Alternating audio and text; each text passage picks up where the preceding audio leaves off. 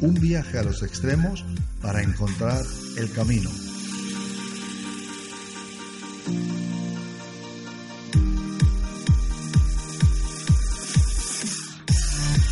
Les habla José Luis San. Contrastes. Hoy les quiero hablar de la codicia que no tiene límites. Codicia, avaricia sin límites.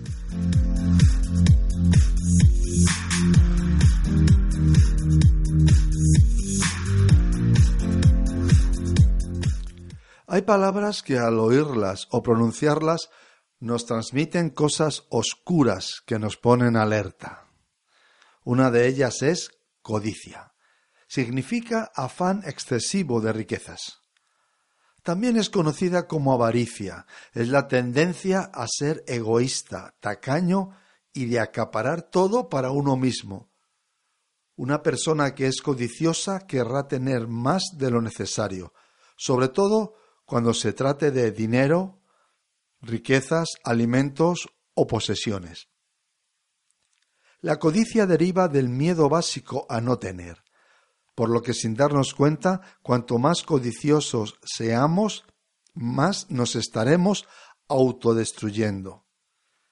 Llenar el vacío interior con cosas materiales solo agravará el problema y hará que la persona se sienta peor con ella y con el mundo exterior que la rodea.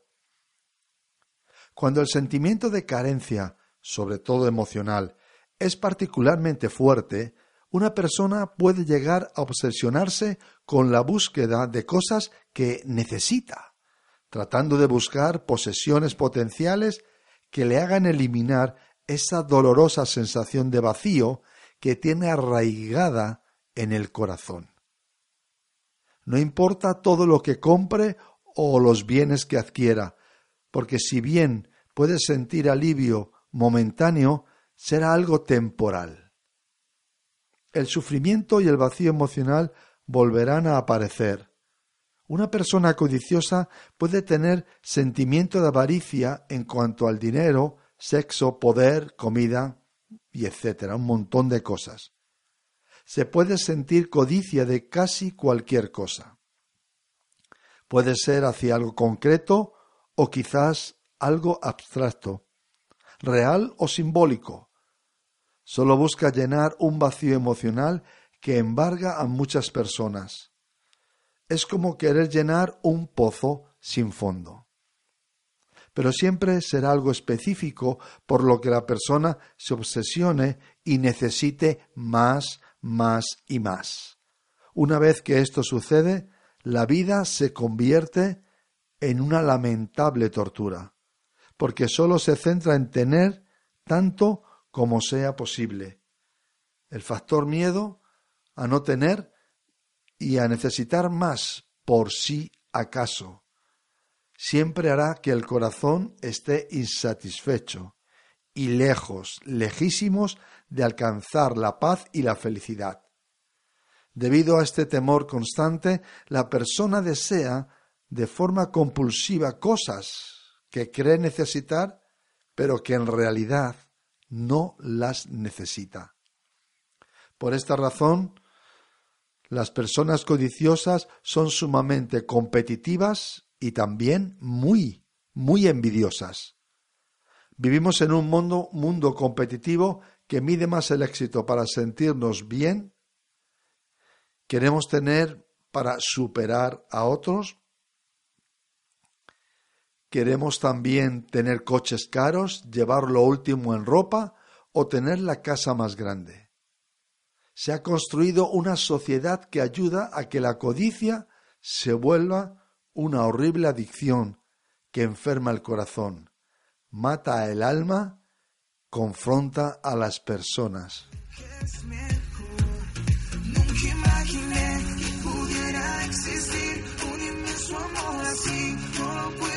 ask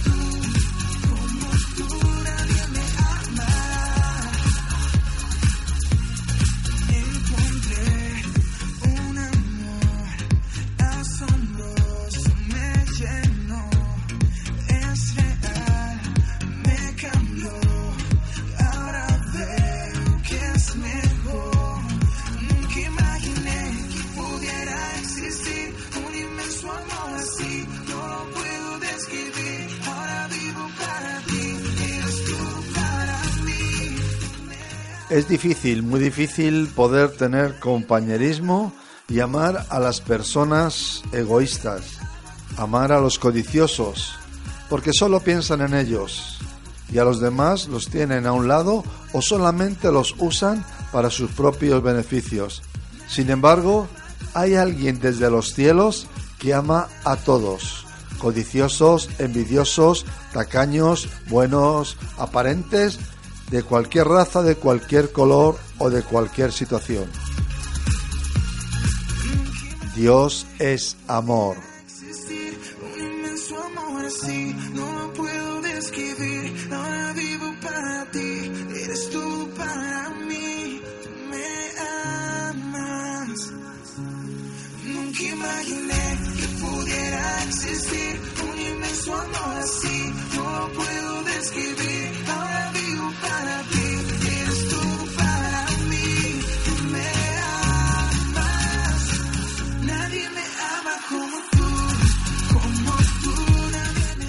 La soledad del codicioso es tremendamente pesada. Es una sombra larga, densa. Y qué maravilloso es que su corazón, si siente este síntoma de egoísmo, de codicia, y también que le trae soledad, sepa que hay un camino abierto. Jesucristo nos acerca a un Dios que nos ama de tal manera que quiere llegar hasta el centro del problema para quitarlo, ayudarnos y aliviar la carga, caminar sin mochilas pesadas, ligeros de equipaje, como dijo aquel famoso poeta español.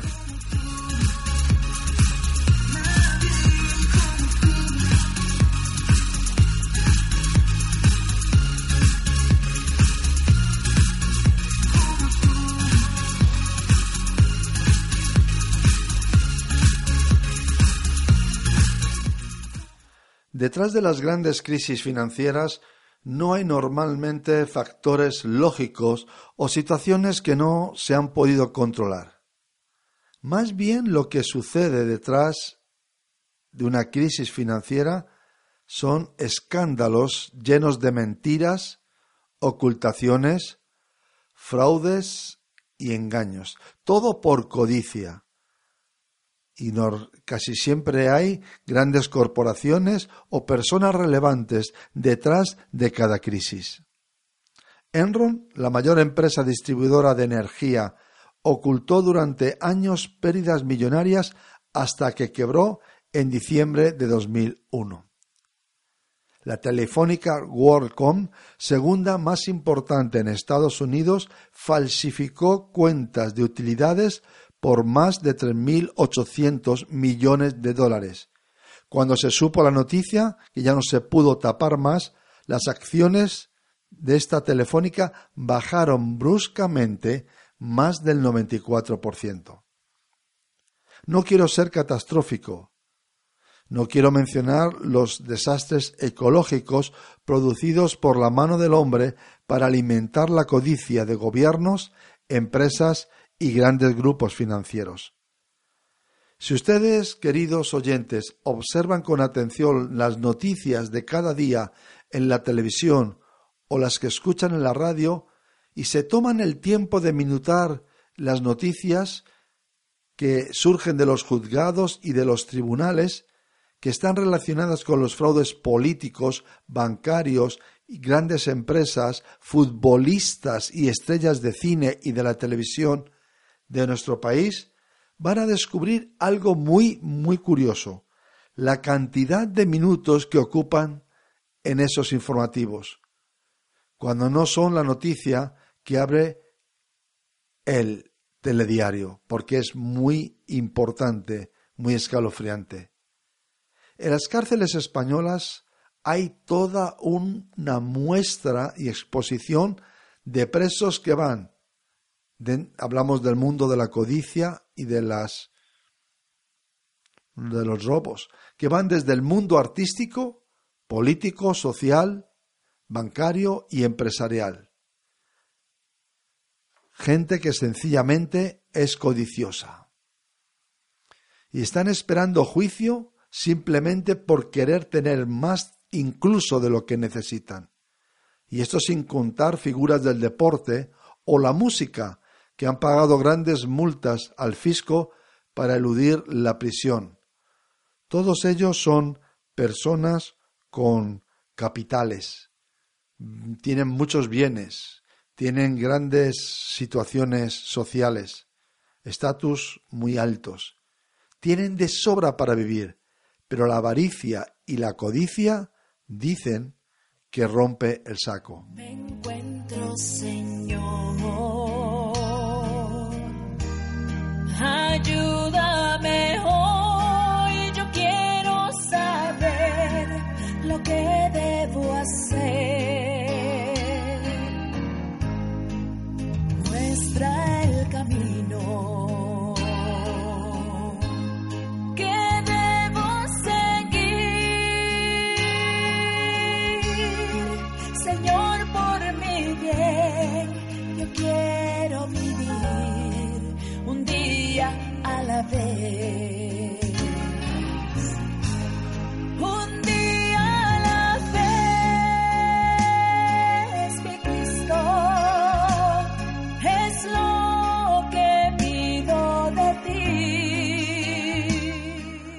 Biblia dice claramente en una parte que a veces mucha gente no entiende o no comprende o le cuesta asimilarla, que la raíz de todos los males es el amor al dinero. Mañana quizás no vendrá.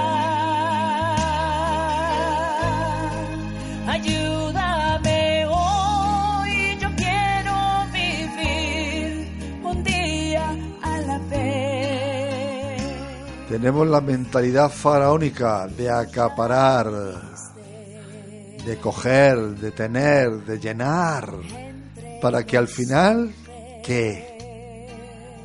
Nada hemos traído a este mundo y sin duda, nada vamos a llevarnos. No hay ningún difunto que lleve detrás el camión de las mudanzas. hay mucho egoísmo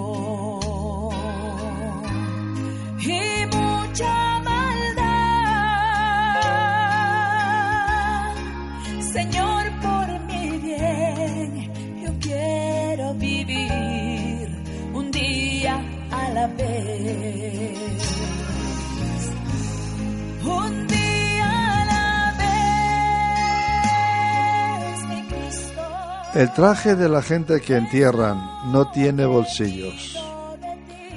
Los faraones metían en las pirámides y en sus tumbas grandes cosas, pensando que en el más allá iban a poder disfrutar del oro, de los esclavos, de las comidas. ¿Y saben quién ha disfrutado de todo ello? Los que siglos detrás lo descubrieron, se lo llevaron, se enriquecieron y ahí quedó todo. Mañana quizás no vendrá. Ayúdame hoy, yo quiero vivir un día a la vez. A lo mejor lo que hay que preguntarle a Dios es cómo tenemos que vivir y leer la Biblia para aprender cuál es la razón de la vida.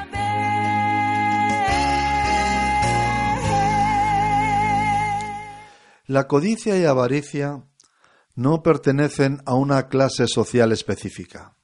Están alojadas en el corazón de cada persona. Es parte de la naturaleza caída del hombre, de la mujer, a causa del pecado. El primer crimen de la historia se cometió por estas dos pasiones. Caín quería lo mejor para él, y no podía ver cómo su hermano Abel se desprendía de lo mejor para dar, compartir e incluso ofrendar a Dios.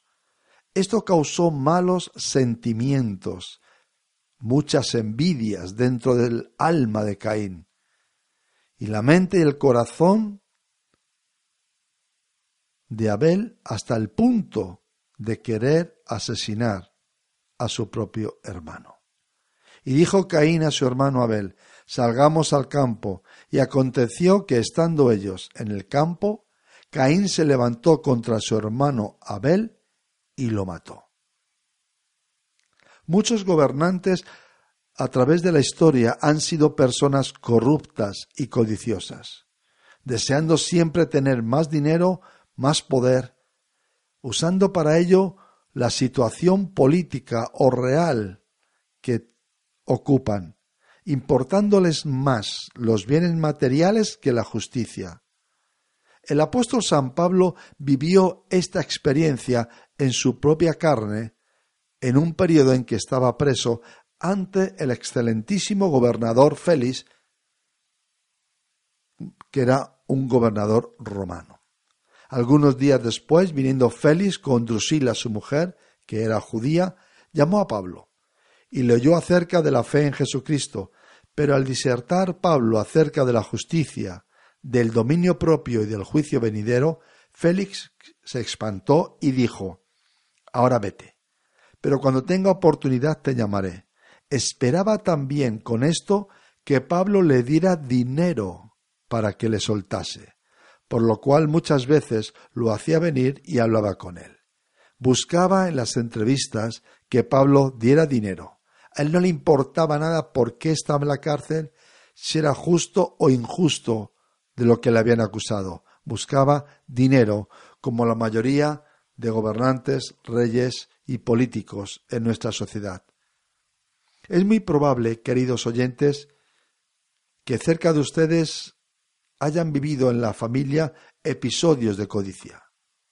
Me estoy refiriendo a las herencias. Muchas familias han estado durante años y años totalmente unidas. Se han ayudado, se han visitado, han comido juntos, han celebrado multitud de fiestas familiares y de Navidad, pero ha bastado el reparto de una herencia de los abuelos o de los padres para desbaratar toda esa unión, dividir a la familia enfrentándose unos contra otros por dinero, por heredar, por llegar a tener las propiedades o las joyas del abuelo, del padre o de la madre. Una vez Jesucristo fue interrumpido mientras hablaba porque una familia tenía este conflicto. Le dijo uno de la multitud, Maestro, di a mi hermano que parta conmigo la herencia. Mas Cristo le dijo, Hombre, ¿quién me ha puesto sobre vosotros como juez o partidor? Y les dijo, Mirad y guardaos de toda avaricia, porque la vida del hombre no consiste en las abundancias de los bienes que posee. Las cosas que nosotros debemos solucionar no las va a resolver Dios. Esto usted lo tiene que tener claro, amigo oyente.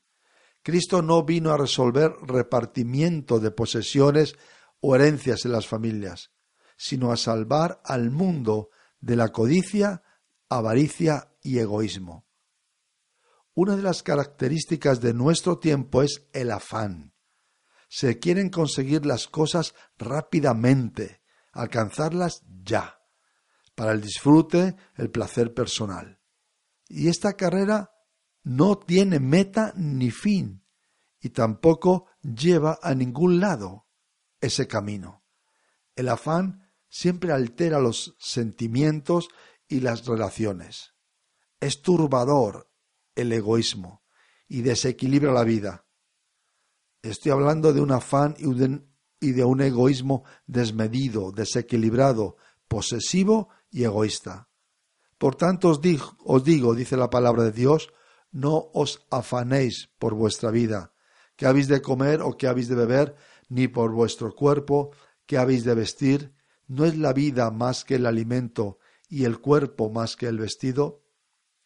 debemos pedirle a Dios que a través de la lectura de la Biblia nos enseñe a vivir con prioridades reales, sabiendo qué es lo principal y qué es lo secundario, para poder caminar con paz y tranquilidad. Muchos no encuentran a Dios o rechazan sus palabras porque quieren alcanzar afanosamente una existencia de placeres y riquezas. El que fue sembrado, dice la palabra de Dios, entre espinos, este es el que oye la palabra de Dios, pero el afán de este siglo y el engaño de las riquezas ahogan la palabra y se hace infructuosa. Los espinos, amigos, no solamente ahogan, sino dañan, pinchan y hacen heridas. Los afanes desmedidos siempre traen temores a los que viven bajo su influencia. No hay tranquilidad en sus vidas, siempre sienten un vacío que nunca se llena. Por nada estéis afanosos, sino sean conocidas vuestras peticiones delante de Dios en toda oración y ruego con acción de gracias. Así que no os afanéis por el día de mañana, porque el día de mañana traerá su afán. Basta a cada día su propio mal. Nada, nada de este mundo es eterno, y tampoco nosotros estaremos siempre en él. Las posesiones, las riquezas, el estatus social, porque nada hemos traído a este mundo, y sin duda nada podremos sacar de él. Jesucristo relató una hermosa parábola al respecto. Les dijo, la heredad de un hombre rico había producido mucho, y él pensaba dentro de sí diciendo, ¿qué haré? Porque no tengo dónde guardar mis frutos, y dijo, esto haré, derribaré mis graneros y los edificaré mayores, y allí guardaré todos mis frutos y todos mis bienes, y diré a mi alma, alma, muchos bienes tienes guardados para muchos años. Repósate, come, bebe, regocíjate. Pero Dios le dijo, necio, esta noche vienen a pedirte tu alma y lo que has provisto, ¿de quién será? Así es el que hace para sí tesoro y no es rico para con Dios. No sabemos si sabemos cuándo vamos a morir que nada nos podemos llevar a la tumba el día de nuestra partida al más allá. Somos tan ciegos que en vez de gastar energías y tiempo para hacer lo bueno, las gastamos en alcanzar posesiones, placeres y riquezas. Ponemos un montón de empeño en buscar lo material y desechamos la búsqueda de Dios, para tener paz, salvar nuestras almas eternamente. La Biblia nos da un consejo, buscad a Dios mientras pueda ser hallado. Llamadle en tanto que está cercano. Deje el impío su camino y el hombre inicuo sus pensamientos, y vuélvase a Dios, el cual tendrá de él misericordia, y al Dios nuestro, el cual será amplio en perdonar. ¿Ha pensado alguna vez dónde está escondido el auténtico tesoro de su vida? No os hagáis tesoros en la tierra, donde la polilla, el orín corrompen, y donde hay ladrones que minan y hurtan, sino haceos tesoros en el cielo, donde ni la polilla ni el orín corrompen, y donde ladrones no minan ni hurtan, porque donde esté vuestro tesoro, allí también estará vuestro corazón. No cometa el error de mirar tanto lo terrenal, de tal manera que al final olvide lo celestial.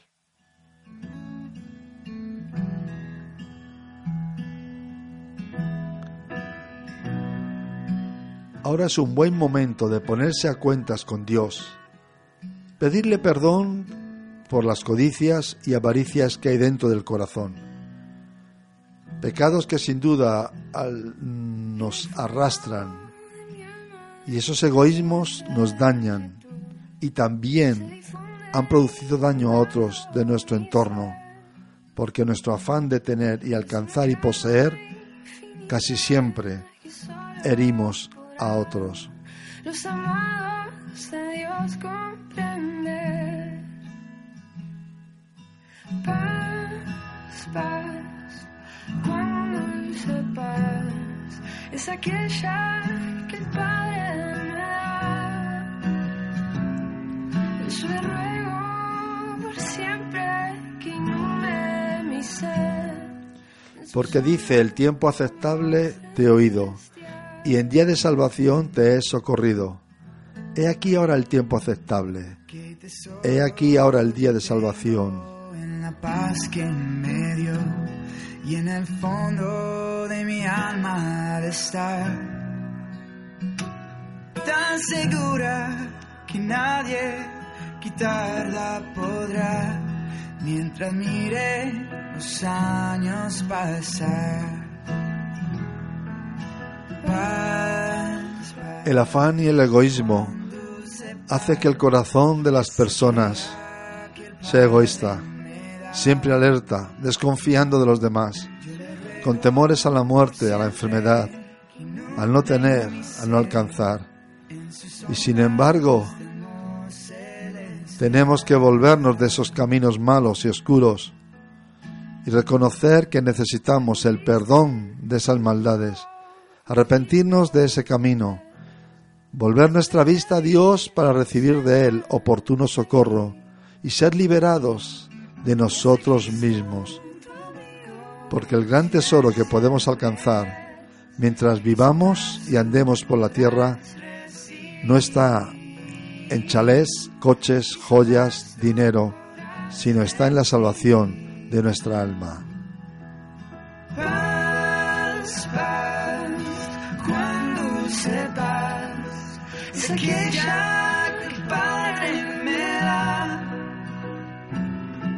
Yo le ruego por siempre que inunde mi ser en sus ondas de amor celestial. En sus ondas de amor celestial. Busque a Dios y tenga su paz. Cristo dijo, mi paz os dejo, mi paz os doy, no como el mundo la da, yo la doy. No se turbe vuestro corazón, ni tenga miedo. ¿Creéis en Dios? Creed también en mí.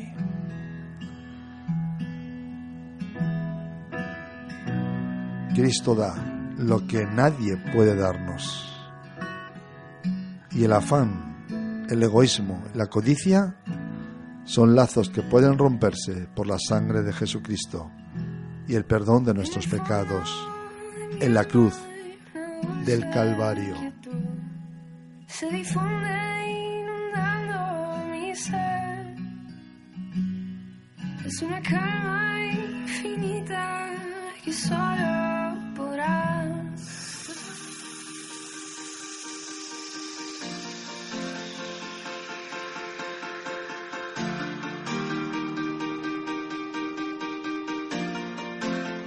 Hay de los que a lo malo dicen bueno y a lo bueno malo.